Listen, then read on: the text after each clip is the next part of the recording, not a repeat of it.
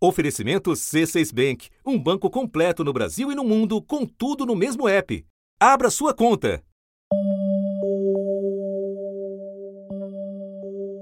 O primeiro-ministro da Espanha decretou oficialmente estado de emergência no país por causa do surto do novo coronavírus. Pedro Sánchez disse que haverá quarentena parcial com restrição à circulação de pessoas, comércio fechado e atrações culturais canceladas. O que realmente impacta é, é esse fato de você estar limitado ao teu prédio, né? Ou seja, inclusive os vizinhos, é, é, é eles ficam subindo e descendo as escadas para fazer exercício físico. É. Vimos filas nas farmácias e polícia e soldados do exército nas ruas. Na Fontana de Treve, o acesso foi fechado desde o início do século XVIII que a fonte barroca recebe turistas. Então, se você quer andar na rua, você se sente mal, porque você vê que tem um velhinho, muito velhinho, caminhando devagar de máscara. Você quer, você quer ser a pessoa que pode, de repente, é, é, contaminá-lo? A China isolou 56 milhões de pessoas em 16 cidades quase o equivalente à população da Itália. Faz mais ou menos duas semanas que eu já consigo encontrar as pessoas é, nós já estamos caminhando para um, uma abertura e uma vida razoavelmente normal. Em sequência, governos vão tomando medidas drásticas na tentativa de achatar a curva de contágio do novo coronavírus e evitar o colapso de seus sistemas de saúde. A que tem se mostrado mais eficaz é manter as pessoas em casa. Neste momento, apenas na Europa, mais de 100 milhões de pessoas estão em quarentena. No Brasil, os maiores centros urbanos cancelam aulas e eventos, e empresas colocam seus funcionários em regime de trabalho remoto. Todos sabem qual é o próximo capítulo dessa história.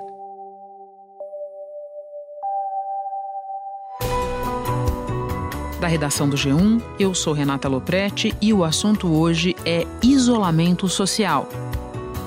Como é viver em quarentena, no relato de três brasileiros que moram, respectivamente, na Espanha, na Itália e na China. Terça-feira, 17 de março.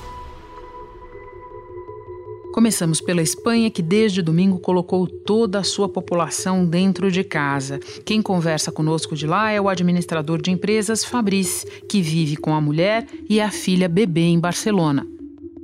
Fabrice, desde quando você e sua família estão isolados? A gente está confinado é, oficialmente desde sábado, é, ou seja, há, há três dias hoje. Hoje é o terceiro dia, né, o final do terceiro dia.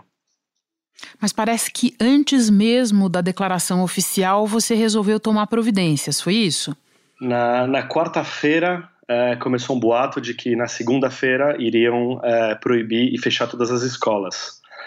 Uh, de repente, na quinta-feira, já anunciaram que as escolas fechariam na sexta-feira, ou seja, no dia seguinte. Uh, então, eu, na quinta-feira mesmo, já tomei a decisão de enviar todo o meu time e eu mesmo para casa, trabalhar de home office. Uh, na minha empresa é bastante comum, então, na verdade, eu estou em casa desde, desde quinta-feira. E aí, desde sexta-feira, com, a, com o bebê. E agora então me conta como é que vocês se prepararam, você e tua mulher, para essa quarentena? Vocês tomaram alguma providência especial? Eu, eu, sempre tive muita consciência em não entrar nessa, nessa paranoia uh, de, de, de, ir no supermercado e, e, comprar tudo, enfim, até não entendi até hoje porque que tem essa febre né, de, de papel higiênico. No primeiro dia, os 47 milhões de espanhóis têm de ficar em casa durante pelo menos 15 dias. Como você disse, bares, restaurantes, lojas não essenciais devem permanecer fechados. Apenas farmácias e supermercados podem abrir. Mas uh, e também, por outro lado, porque a cadeia de acontecimentos foi tão rápida aqui na Espanha que não, não, praticamente não teve tempo de se preparar. Ficou claro que haveria um, um confinamento, né? Uh, mas na verdade eu não me preparei para nada. Ou seja, a gente não estocou nenhum alimento nem nada. E já que você não se preparou, conta para nós como é que está sendo nesses primeiros dias a adaptação a essa nova vida, seja para você no trabalho, no relacionamento com a tua mulher, em lidar com uma bebê pequena nessas condições. O que que você já reparou de diferente? O que que te chamou a atenção nesses poucos dias? Os primeiros dois dias uh, foram bastante intensos assim em relação a, a a, a, a, viver, né, sem, sem, sem poder sair de casa, né. Inclusive no sábado a gente até, perdão, no domingo a gente saiu de casa é, para dar uma volta no quarteirão. A, a, a, gente foi parado pela polícia e a polícia mandou a gente voltar para casa. Então é, é, realmente às vezes até uma sensação um pouco de, de sufoco, né? É, porque a gente acaba tendo que ficar é, é, restrito né, ao, nosso, ao nosso ambiente, né, assim, a casa. Né. Em relação ao trabalho, é, de fato, é, como nós dois trabalhamos, ou seja, apesar das escolas terem fechado é, aqui, se continua dando classes via, via internet, então a minha mulher também continua trabalhando. É, então, em relação ao trabalho, hoje foi o primeiro dia, de fato, e, e, a gente se organizou no sentido de eu trabalhar de manhã, a minha mulher trabalhar à tarde. Que o que realmente impacta é, é esse fato de você, por um lado, é, realmente não está tá limitado ao teu prédio, né? Ou seja, inclusive os vizinhos, é, é, é eles ficam subindo e descendo as escadas para fazer exercício físico. Isso que eu ia te perguntar, se tem alguma interação com os vizinhos ou se você, por estar em casa, observa mais a atividade dos vizinhos. Olha, no meu caso específico, é, a, a, a, interação é bastante limitada. É, mas, por exemplo, em outros, é, em outros prédios a gente ouve assim pela televisão, assim, rádio, que tem é, é, os jovens estão se mobilizando para ajudar é, as pessoas de idade mais velhas, que mo muitas moram sozinhas, né, aqui na, aqui na Espanha e na Europa em geral. Então, a, a descer o lixo, enfim, a, a trazer um pouco mais de, de de, de apoio, né? Como hoje a gente vê na Itália, né? É, as pessoas cantando na, na, dos balcões, enfim. É. A única coisa que tem assim de interação que eu acho bem bacana aqui na, aqui na Espanha é que todo dia às 8 da noite todo mundo sai na janela e aplaude é, o pessoal médico.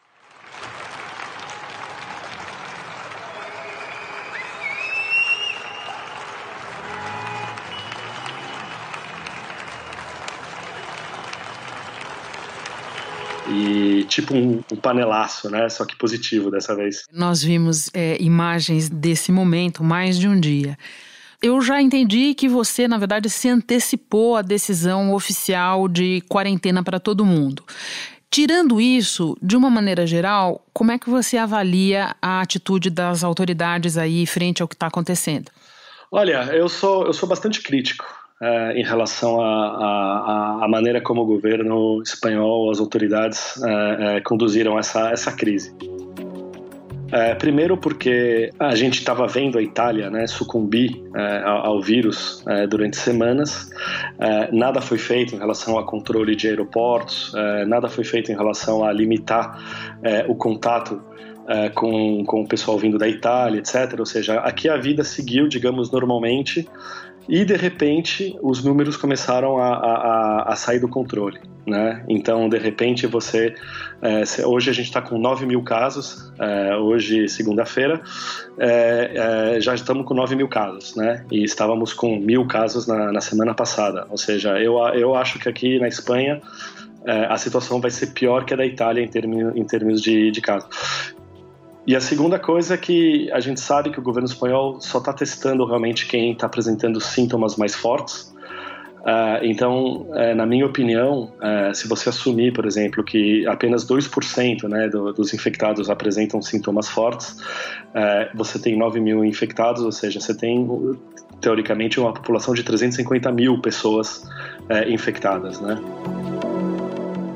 Fabrice, muito obrigada pelo teu relato. Boa sorte para você, para sua mulher e para sua filha aí.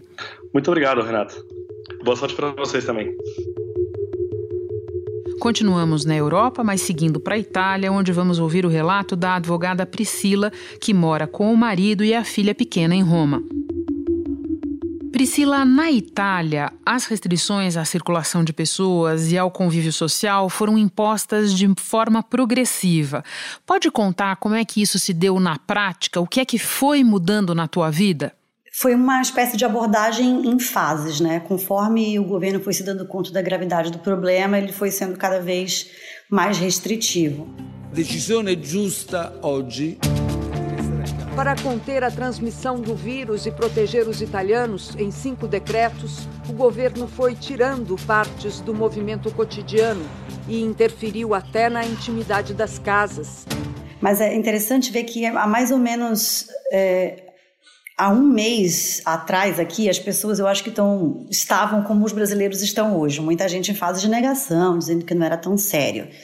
Mas antes mesmo de qualquer posicionamento formal do governo, muitas pessoas já estavam tomando algumas medidas de precaução. Um exemplo bem é, interessante é que a gente comemorou os dois anos da minha filha aqui, dia 22 de fevereiro, e eu tive dois cancelamentos na festinha dela, de pessoas pedindo desculpa, mas que preferiam não se expor é, em eventos sociais que tinha muita gente. E eu lembro que eu achei, eu e meu marido achamos super exagerado na época, mas já tinha um clima de expectativa no ar. É, e aí, formalmente, 4 de março à noite, a gente assistiu aqui o pronunciamento ao vivo do, do presidente do Conselho de Ministros decretando o fechamento das escolas. Ministro dell'istruzione, io ovviamente spero che i miei alunni tornino al più presto a scuola e mi impegno a far Então, a partir daí, a minha vida mudou porque minha filha passou a não ir mais para a escola, ficar 100% em casa, né? Então a gente já, a partir daí também o sinal foi tão forte que a gente já passou a tomar algumas atitudes de distanciamento social. Para além dela não ir para a escola, a gente evitava é, sair com amigos, não recebia ninguém em casa, evitava lugares lotados e adaptamos a rotina em casa, né? Mas os parques ainda estavam abertos. Então, para onde que foram todas essas crianças que não estavam indo para a escola? Acabaram indo para o parque, né? A gente mora bem em frente no parque, dá para enxergar aqui da janela de casa se tem muita gente, se não tem. Então a gente ficava olhando aqui da janela, não tem muita gente, vamos agora, vamos levar a Alice lá. Porque até então as escolas estavam fechadas, mas não tinha nenhuma medida de proibição de você andar na rua, né? Então, dia 9 de março, as novas restrições aconteceram. Todos os italianos estão proibidos de viajar a não ser por motivos excepcionais. Estão proibidas as aglomerações de rua, até as partidas de futebol serão suspensas. E a partir do momento em que não foi mais possível levar a Alice ao parque nem a lugar nenhum, como é que tem sido a rotina de vocês dentro de casa? O que vocês têm feito para passar o tempo e para manter a saúde física e mental? a gente já não sai mais de casa, né? E, e é bem difícil, assim, manter uma rotina, na verdade, né? Porque eu, até hoje eu estava perguntando que dia da semana é hoje, porque é difícil você ter horários estabelecidos. Então eu vou te contar, estamos conversando numa segunda-feira. tá, obrigada pelo contexto. Pois é, então é difícil a gente manter horários rígidos de trabalho, de brincadeira com ela, de descanso. E uma outra coisa que também é bem difícil é parar de ler as notícias, né? Algo que já está me deixando meio ansiosa, porque você sabe como se deu o processo aqui, mas você fica curiosa, como é que vai estar tá se dando no Brasil? Mas a gente tem umas rotinazinhas aqui, a gente tenta fazer exercícios físicos aqui em casa. E aí a única forma de fazer esses exercícios acontecerem é que a Alice passou a fazer parte Como deles. É que funciona? Então tem levantamento de bebê. tem séries de levantar Alice. Opa, levantamento de bebê é melhor que muito levantamento de peso. é, ela acaba participando desses, desses exercícios meus e do meu marido. E ela acha o máximo, né? Então ela fica contando, já de 1 a 10, ela que conta as repetições dos exercícios. E também as coisas da casa, né, os afazeres. Ela acha o máximo colocar as roupas sujas dentro da máquina. Então a gente acabou engajando ela nessas coisas que tem que ser feitas, já que ela está aqui mesmo, ajudar a cuidar da casa e da saúde mental dos pais dela, né? Mas uma coisa que mais é difícil é que ela pede para ir no parque, né? E aí a gente tem que falar. Entendi. E quando ela pede, você explica como? A gente acha que dá tanta. Eu recebi vários guias de como explicar para crianças o coronavírus, mas eu acho um pouco demais para uma criança de dois anos. Eu falo para ela que o parque está fechado. Agora, me diz uma coisa: é, do que você pode perceber nesse isolamento, no que você pode perceber dos teus vizinhos, do que você acompanha no noticiário, como é que os italianos estão lidando com o isolamento, com a quarentena de maneira geral? Olha, a gente observa que eles têm dado grande apoio às ações do governo, né? O número de pessoas que caminha pela rua diminuiu drasticamente. Não é que não tem ninguém andando pela rua. Você vai ver uma pessoa passando com um cachorro, você vai ver uma pessoa correndo, praticando atividade física, porque essas são as três, eh, são três brechas, né, que você pode sair de casa. Um para comprar comida, outro por questões de saúde, e aí que as pessoas encaixam dar uma caminhada ou dar uma corrida mas você tem que andar com, com, com um papel, com uma autodeclaração de que você se responsabiliza por aquilo que você está indo do ponto A para B. Ah, e a terceira desculpa é motivos de trabalho, se você não conseguir realizar teletrabalho, né? Trabalhar de casa.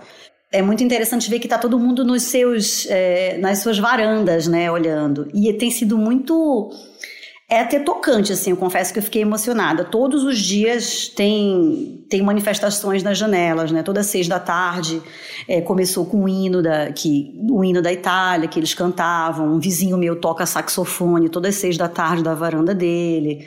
Tem vizinhos que cantam músicas. O que partiu das redes tem unido o país.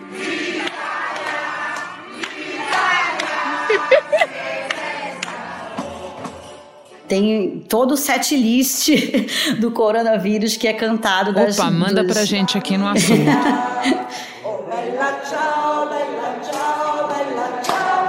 Priscila, para terminar, qual é a tua avaliação da forma como o governo italiano está lidando com a crise? Primeiro, é, fecharam as escolas. Viram que estava todo mundo indo para os parques, fecharam os parques. É, e, a partir, e viram que as pessoas continuavam andando na rua, fizeram esse formulário que todo mundo é obrigado a andar com esse formulário, senão pode ser parado pela polícia e pode ser multado. Então eu acho que a abordagem foi mudando conforme eles foram vendo que as pessoas iam resistindo. Mas agora eu diria que esse sentimento de coesão social é muito forte. Então, se você quer andar na rua, você se sente mal, porque você vê que tem um, um velhinho, muito velhinho, caminhando devagar de máscara. Você quer, você quer ser a pessoa que pode, de repente, é, é, contaminá-lo? Você pode estar infectado com vírus e você não está nem sabendo. Então você se sente mal. Tem até uma brincadeira que a gente briga agora para ver quem leva o, o lixo para fora, né? Porque uma oportunidade de sair de casa é levar o lixo. Então quando você sai de casa, você vê eu não quero estar tá contribuindo de forma alguma é, para prejudicar uma outra pessoa. Então é como o próprio decreto fala, né? E eu resto a casa, eu permaneço em casa. Não por mim somente, mas pelos outros. Priscila, muito obrigada por ter conversado com o assunto, compartilhado a sua história. Boa sorte para você, para o seu marido e para Alice. Obrigada, Renata. Boa sorte para vocês aí também. Agora vamos longe até a China, país que foi o primeiro epicentro da pandemia e que no último fim de semana, olha só, registrou mais casos importados do que de transmissão local. Lá, a nossa entrevistada é a escritora Flávia, que fala conosco direto de Xangai, onde ela vive com o marido e o filho adolescente. Flávia, a China foi o primeiro país a impor quarentena, a isolar cidades. Como foi viver esse momento inicial enquanto o resto do mundo ainda pouco se dava conta da ameaça do coronavírus? Olha, Renata, nós recebemos a, a medida com uma certa tranquilidade. O Wuhan já vinha sendo, já estava fechada há dois ou três dias e, e nós imaginávamos que isso ia acontecer em Xangai também. É, eu comecei a pensar em fazer compras é, no domingo, então quatro dias depois que Wuhan foi fechada. Cinco cidades da China entraram em quarentena para tentar conter o avanço do novo coronavírus. A cidade de Wuhan, onde começou a epidemia, entrou em quarentena nesta quinta-feira. Trens, ônibus e aviões não podem mais deixar a cidade de 11 milhões de habitantes. Estradas também foram fechadas. As escolas foram fechadas também nesse mesmo dia, e então nós imaginávamos que ficaríamos por volta de duas ou três semanas um, isolados em quarentena, em auto-quarentena.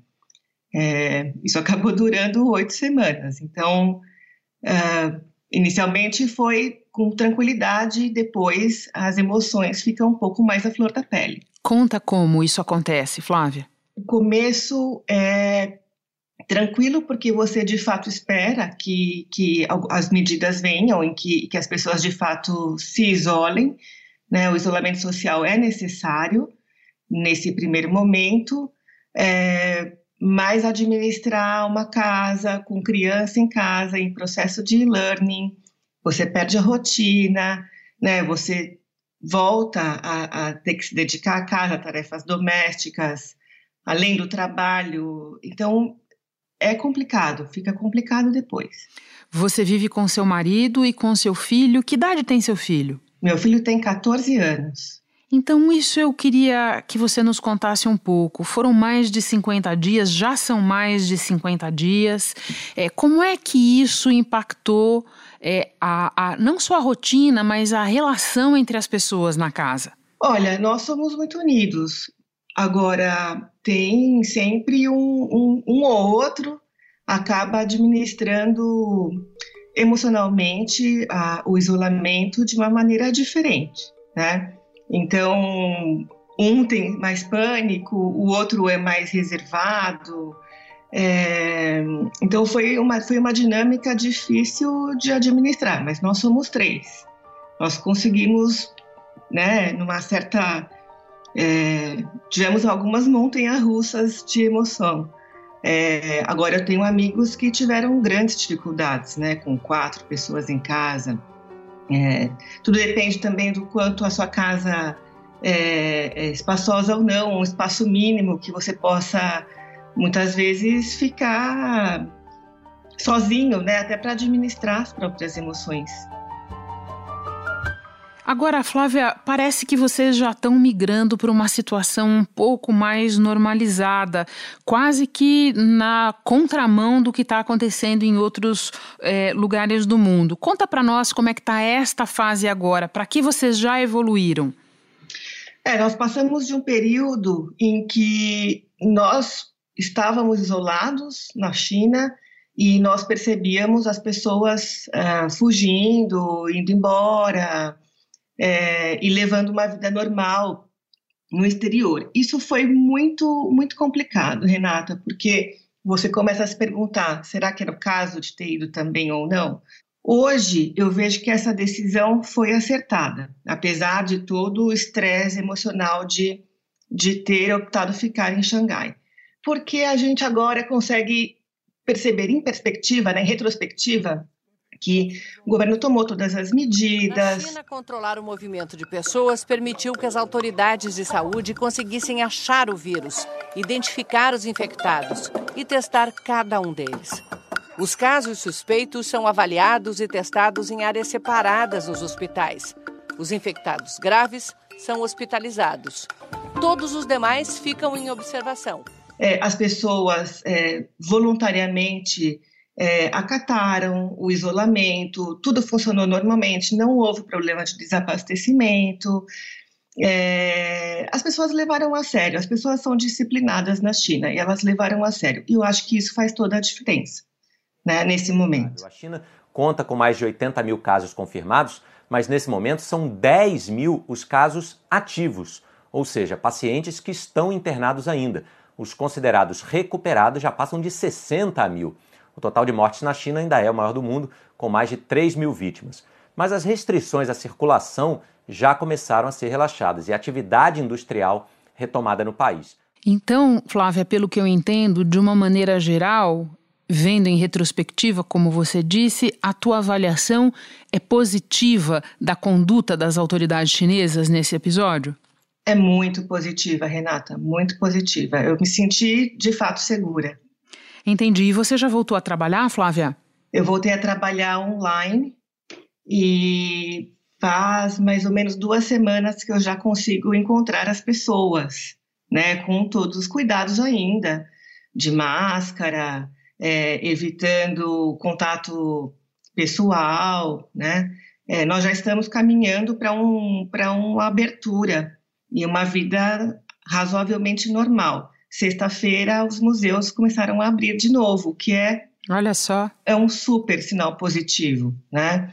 Os restaurantes gradualmente estão abrindo também, é, serviços começam a ser realizados, então é, a gente já se encaminha para uma normalidade e me parece que em duas ou em três semanas ou quatro semanas ainda as escolas já têm previsão de abertura, o que dá um certo alívio. Opa, sem dúvida. Flávia, muito obrigada por compartilhar a tua experiência conosco. Eu tenho certeza que o teu relato vai trazer grande ânimo para pessoas que neste momento estão num ponto bem anterior do caminho. Boa sorte para você e para sua família aí. Obrigada, Renata. Fico feliz por ajudar. Se você ou alguém que mora na sua casa apresentar sintomas da Covid-19, seguem algumas dicas de cuidados. Sempre que possível, a pessoa doente deve ficar num cômodo isolado e evitar circular pelos ambientes comuns. Tossir e espirrar, sempre num lenço descartável e, principalmente, como todos nós, lavar as mãos bem e constantemente. Importante manter limpos os itens muito tocados por todo mundo na casa, como maçanetas, interruptores, mesas e telefones.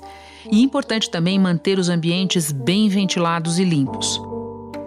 Os objetos de uso da pessoa com sintomas, como toalhas, talheres, copos e roupas de cama, devem ser separados dos demais. O mesmo vale para as roupas a serem lavadas e para o lixo.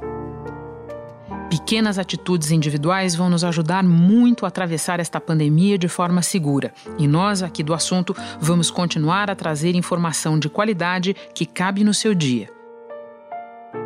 Por hora, eu fico por aqui. Até o próximo assunto.